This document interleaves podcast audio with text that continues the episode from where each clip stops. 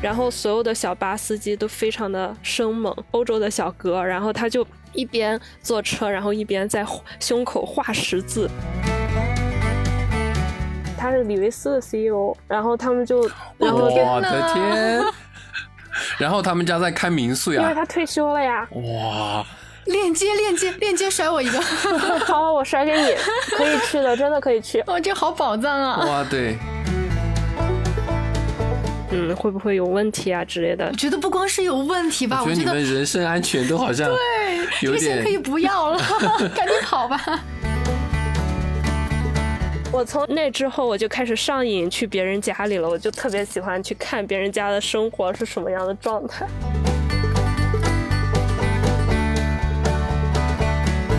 嗨，小伙伴们，大家好，欢迎来到本期房号三幺幺零，我是范范。大家好，我是雪峰。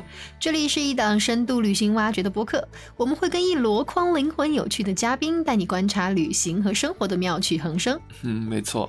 我们今天的嘉宾呢叫陈哈哈，来哈哈跟大家打个招呼。嗨，大家好，我是哈哈。嗯，哈哈呢是一位旅行博主，同时呢也斜杠着民宿房东。对，反正我每次看他的公众号啊，就想把他拉到我们播客里面来讲讲故事。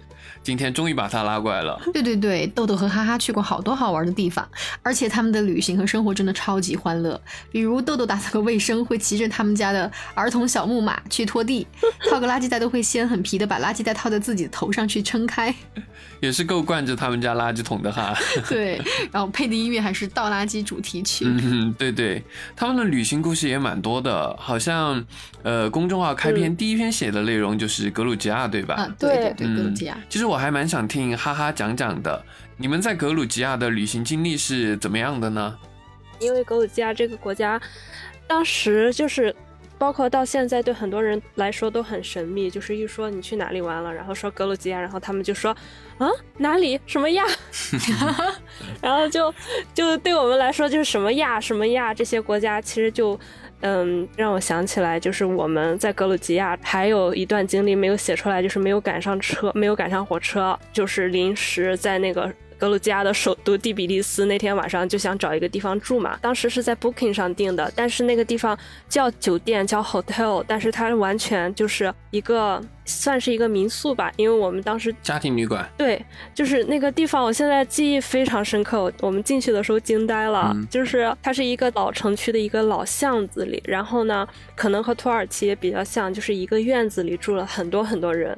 然后我们就当时进了一个院子，然后非常黑，那个院子墙上到处都是涂鸦，然后里面有老爷爷老奶奶，然后就是很黑，然后一个人走过来走过去，然后还有猫还有狗，然后我们就上到了一个三楼，三楼那个楼梯灯光就很昏昏暗嘛，然后那个灯就咯吱咯吱的在在晃，然后我们就敲门，然后敲开门以后呢，里面。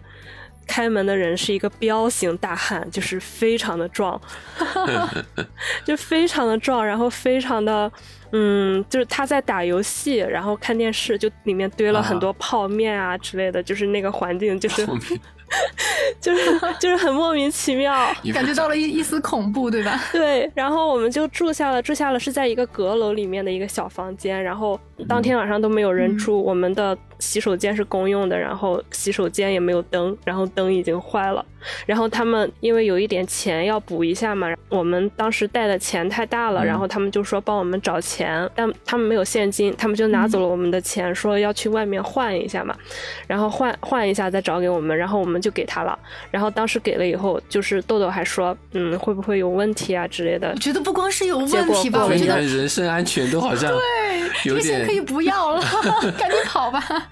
但实际上，当时这个店呢，在网上的评价是很好的嘛，然后就觉得应该没什么问题。然后过了一会儿，他们就回来了，然后就给了我们这个钱，还告诉我们说第二天早上你们走的早，要怎么怎么样啊什么的。然后后来就发现这两个人其实就是看上去那边的人就是都比较魁梧，然后看上去就是不太喜欢笑，但是实际上他们都很爱帮助人。对，那边人都是这样的。就是为什么他们卫生间也没有灯，然后。哦，我就那个氛围感 坏了，别人坏了不想修吧？对，就是这样。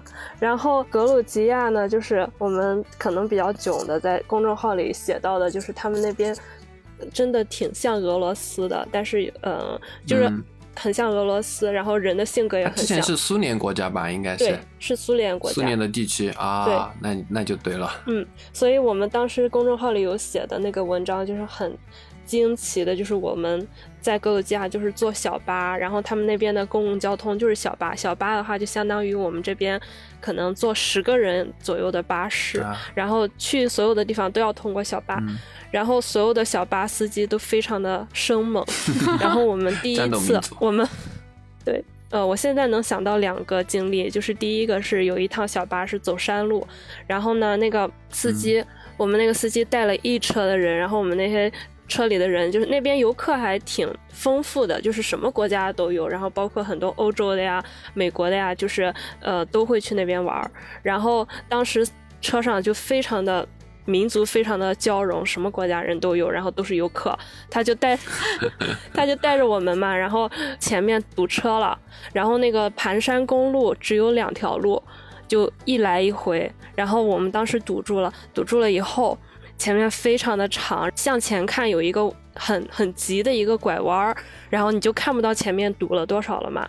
然后那个小巴司机本身开车就特别快，然后他就很着急，他到了堵车的地方一下都不等，然后呢他就直接走到了迎面而来的，他不等他能他就直接开到了迎面而来的那条路上，就是在悬崖边上，然后他就逆行对逆行，然后直接。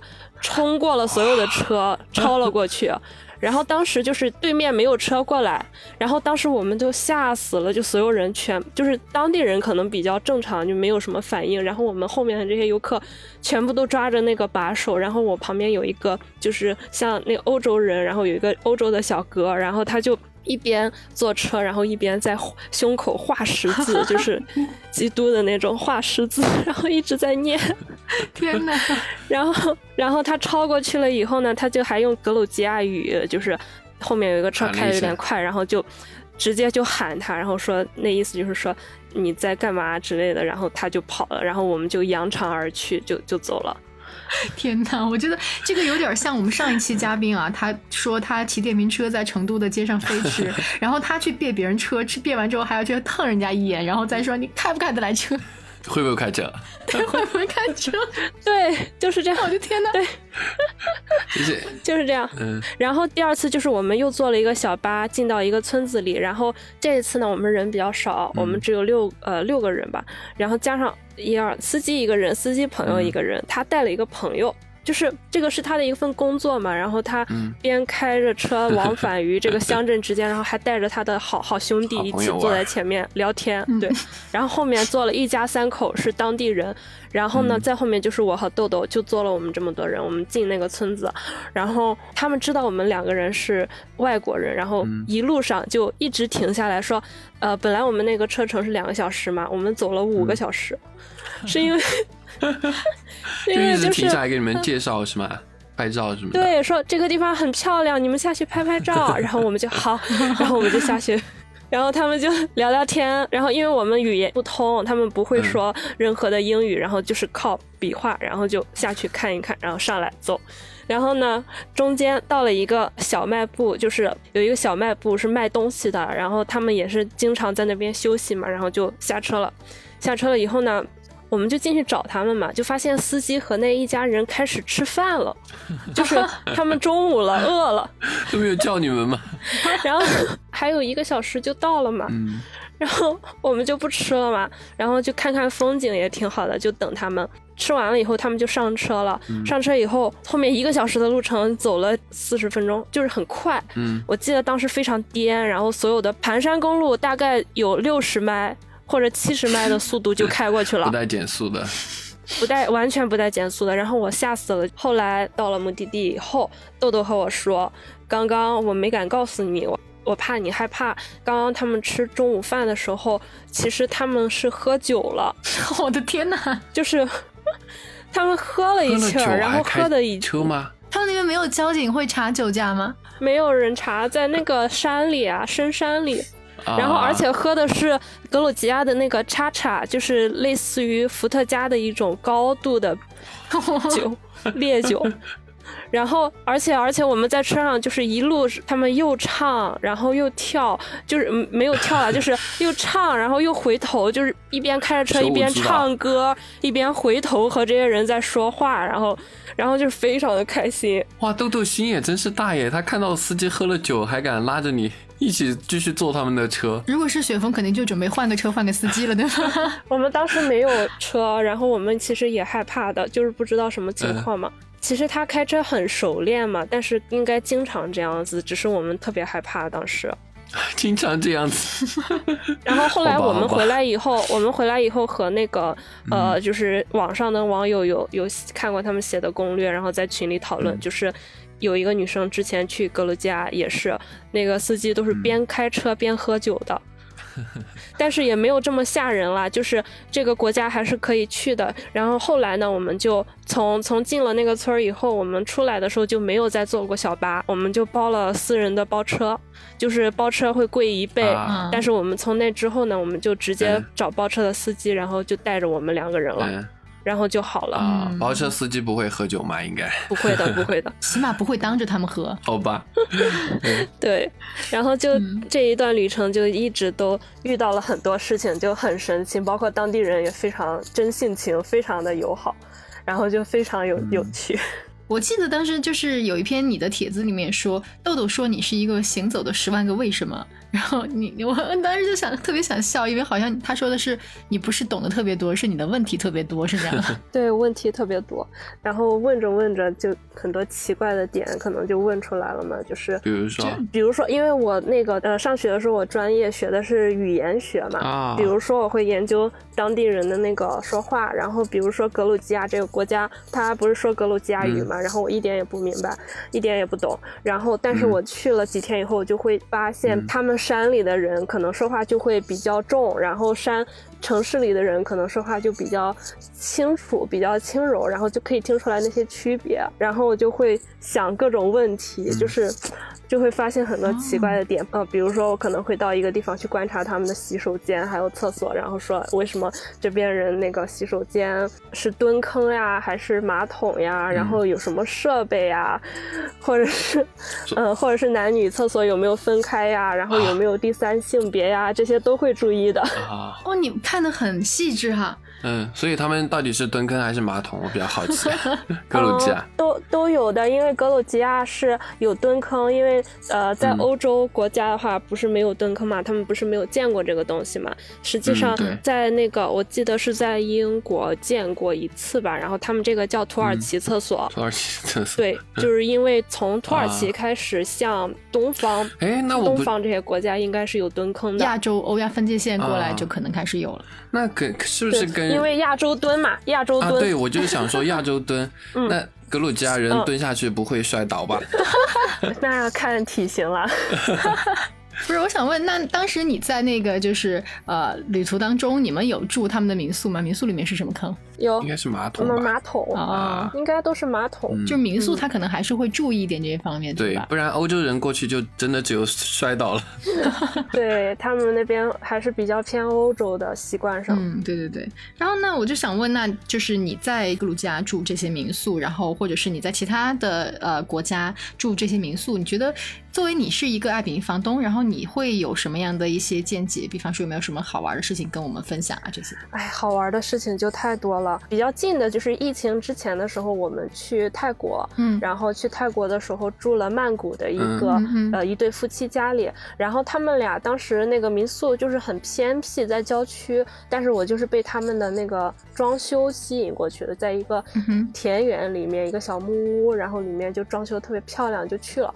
然后去了以后，发现他们俩男房东是美国人，是一个年纪有点大的一个爷爷，然后得有快七十岁了。然后另一个女房东就是泰国人，稍微年轻一些。我们去住了以后，就发现，呃，他们是退休了。他们退休了以后，这个美国人呃一直都在泰国，然后他们是住在旁边的一个小房子里。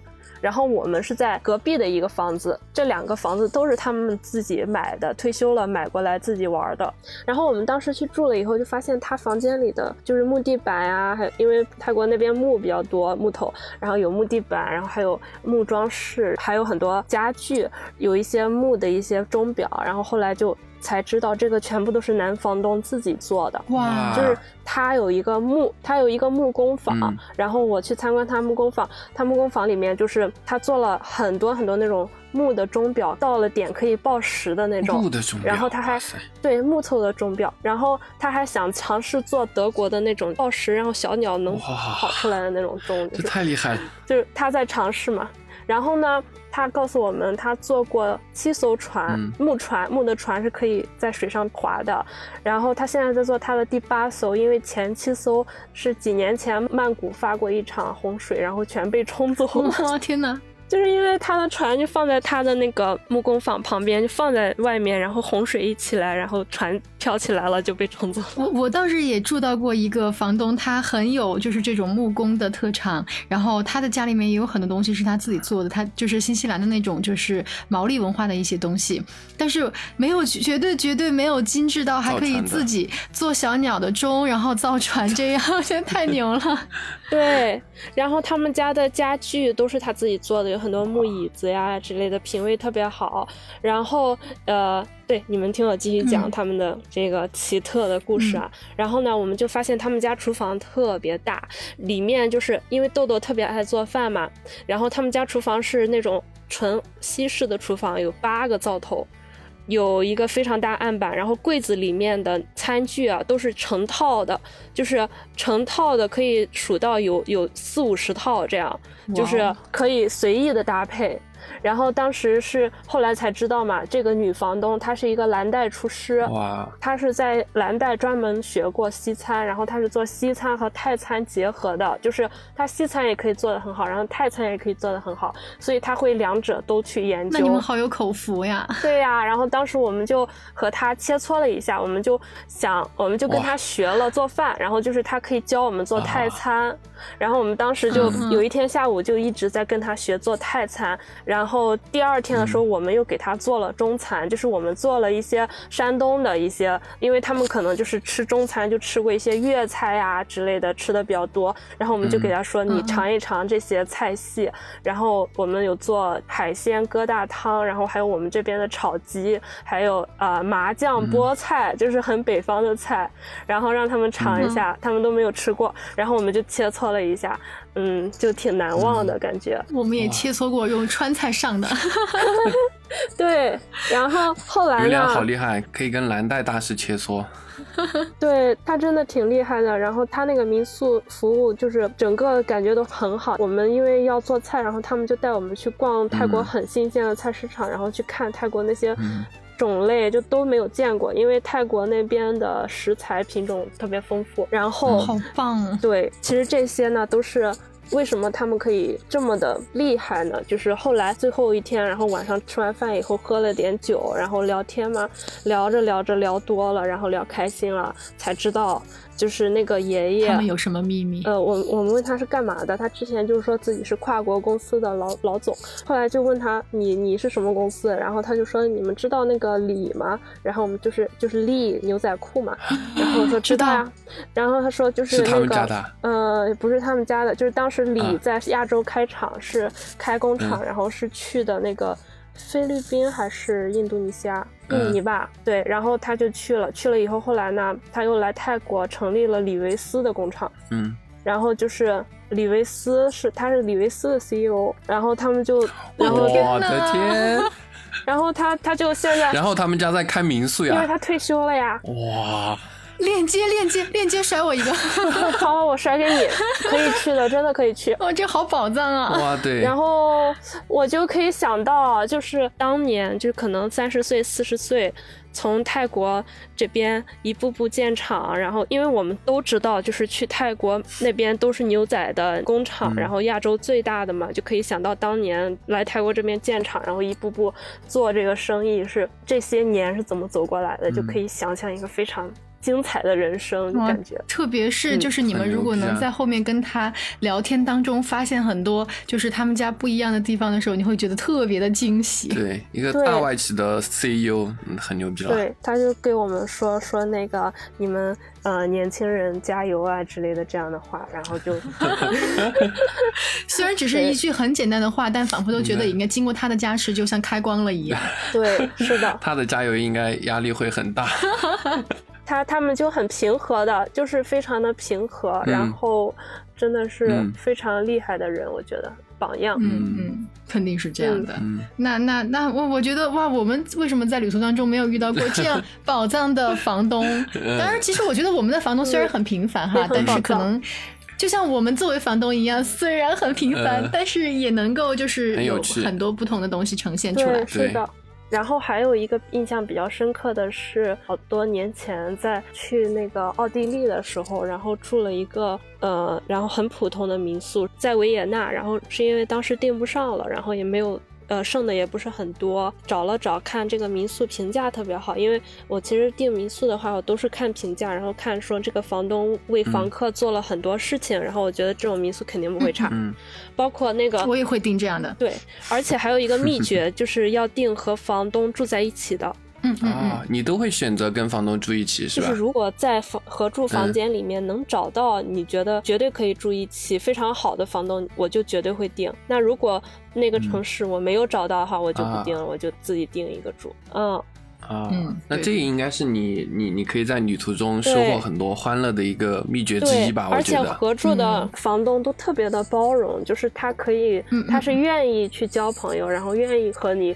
分享一个空间的，因为我的房源不是和房客住一起的。我我之前住的那个地方，但是也差不多，就是我们是住上下楼，我们是在一个小区里，所以我可以和我的房客有很多交流。我觉得在中国来说，这个这个距离的话非常好。然后我们我可以和我的房客有很多交流嘛。但是如果是天天和房客住一起，我觉得这样的房东真的非常的伟大，非常的伟大，对，就非常的有包容性。而且我我发现哈，愿意住这样房子的房客，他们的性格也绝对是非常好，很善于交流，很愿意沟通。是的。然后其实因为我性格也不是说那种特别社交牛逼症的那种，但是但是就是我觉得你住在同一个房间屋檐下，你是陌生人，然后呢，但是你住在别人家里，就是这是通过一种最私密的一个。接触你接触到了他最私密的东西，这个是可以让你们快速的连接起来的一个最好的方式。嗯，严重同意。嗯，哎，那我有个疑问，哈哈。嗯，你说。嗯嗯，就是你第一次住进别人家的时候，我我觉得可能中国人有这种隔阂感吧。你你你是怎么去解决这种啊？我突然要住进别人家，还会跟他生活在一个屋檐下，然后他还是一个陌生人，你你你有过这种顾虑吗？或者你第一次是怎么？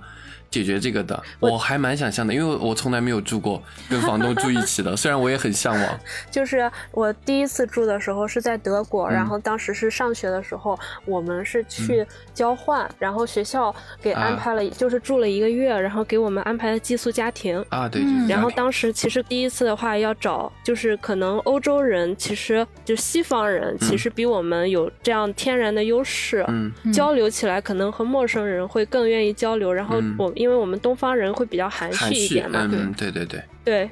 然后当时我去的时候，我其实很不好意思的。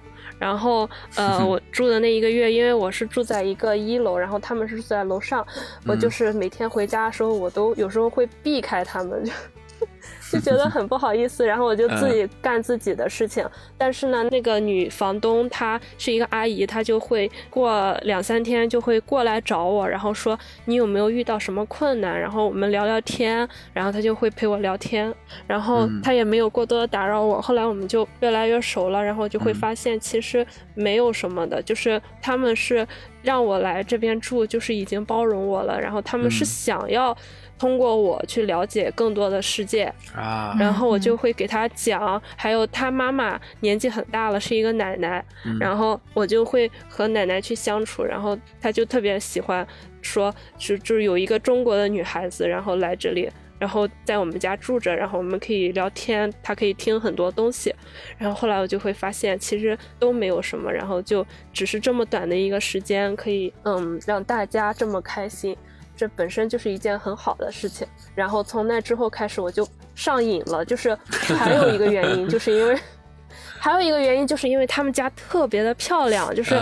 他们家特别里面特别好看，然后就我他带我参观去二楼去三楼，然后就是这是谁的房间，然后什么格局，然后像他们家呢，就是这个奶奶自己住一层，然后她自己做饭，然后这一对夫妻呢，他他们住在二楼，然后他们也是有一个。呃，厨房、餐厅，他们有时候会一起吃，有时候不想一起吃呢。这个奶奶就自己做饭，自己有自己的空间。嗯，而且这个夫妻他们俩当时是分房睡，然后我就在想，我我就是当时第一次见，我说怎么还有人分房睡？然后那个女主人就非常洒脱的告诉我说。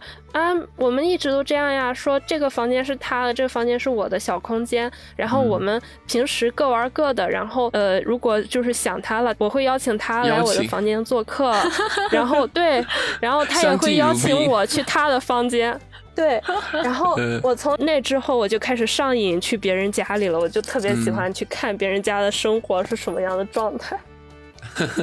其实哈哈，你发现没有哈？不仅你去别人家里能够发现很多新鲜的事物，然后发现人家的生活状态是什么样的，但同时作为一个房东，我很欢迎别人来我家。为什么？因为我不可能在每一天都去看全新的世界，走到不同的国家去旅游的时候，我能够从从我的房客这里获取到很多很多不一样的新鲜的世界。我觉得这个也蛮不错。这是房东的一个优势耶。对，嗯嗯，逐步出户就可以哇，看到这个世界上的来自不同不同。城市不同国家的人，我觉得这个真的是特别棒。哈哈和豆豆的旅行故事实在太多了，讲不过来。于是呢，我们决定把这次录音内容分为上下期。无论是跟着逆行的小巴在胸前画十字，还是不小心住到了李维斯 CEO 家里去 PK 厨艺，这种宝藏旅行都是豆豆和哈哈的人生财富。下期中我们会讲到豆豆和哈哈当房东的神奇经历，以及一个三年自由职业者对自由职业非常接地气的剖析，让我和雪峰好好思考了一把人生。哎，我跟雪峰做个播客也太不容易了，来一个嘉宾都要好好反思一遍自己。好了，小伙伴们，如果你们也想住李维斯的 CEO 家里，记得一定要点击订阅啊，订阅留言啊，留言。好啦，小伙伴们，我们下周一见，拜拜，拜拜。